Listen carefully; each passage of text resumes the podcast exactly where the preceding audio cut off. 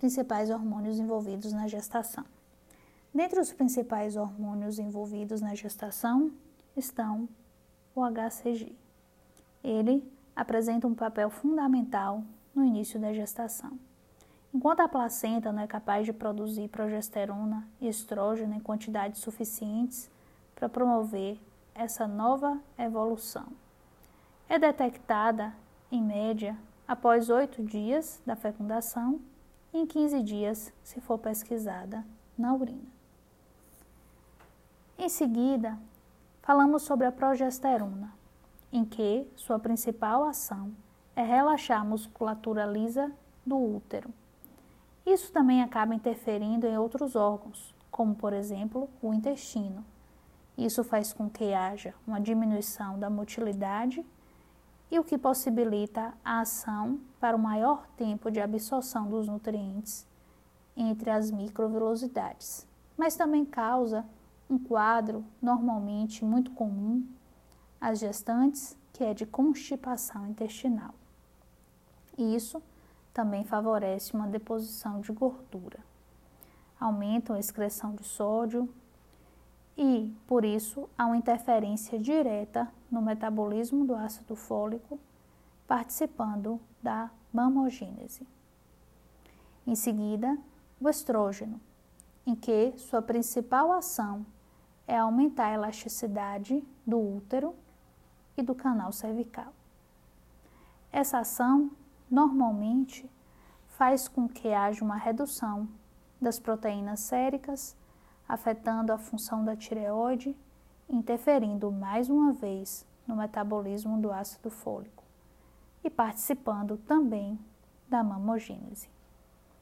Em seguida, a participação do hormônio lactogênio placentário, que é um antagonista da ação da insulina pela deposição de glicose no sangue a partir do glicogênio. Essa ação ela é semelhante ao hormônio do crescimento, por fazer a deposição de proteínas nos tecidos. Inicia-se, portanto, o processo de produção de leite, chamado de lactogênese, o que acontece nos alvéolos da glândula mamária. E a insulina, que em gestantes tem uma resposta normal à glicose no início da gravidez, mas à medida que o período gestacional avança, torna-se necessária mais insulina para transportar a quantidade de glicose que transportava anteriormente. A gestação é considerada um período de hiperinsulinemia, pois caracteriza por uma menor sensibilidade à insulina por isso que explica a ação desses hormônios antagonistas da insulina, como a progesterona, o cortisol, a prolactina e o hormônio lactogênio placentário. Os níveis glicêmicos em jejum, normalmente nas gestantes, tendem a ser menos elevados. Em compensação, os níveis pós-prandiais são muito mais altos, especialmente naquelas gestantes em que não há uma produção adequada de insulina. O aumento da glicose necessária para o feto sobrecarrega o sistema de tal modo que a insulina ela fica menos eficiente no final da gestação. E falamos também sobre a tiroxina. Esse hormônio faz a regulação das reações oxidativas envolvidas na produção da energia.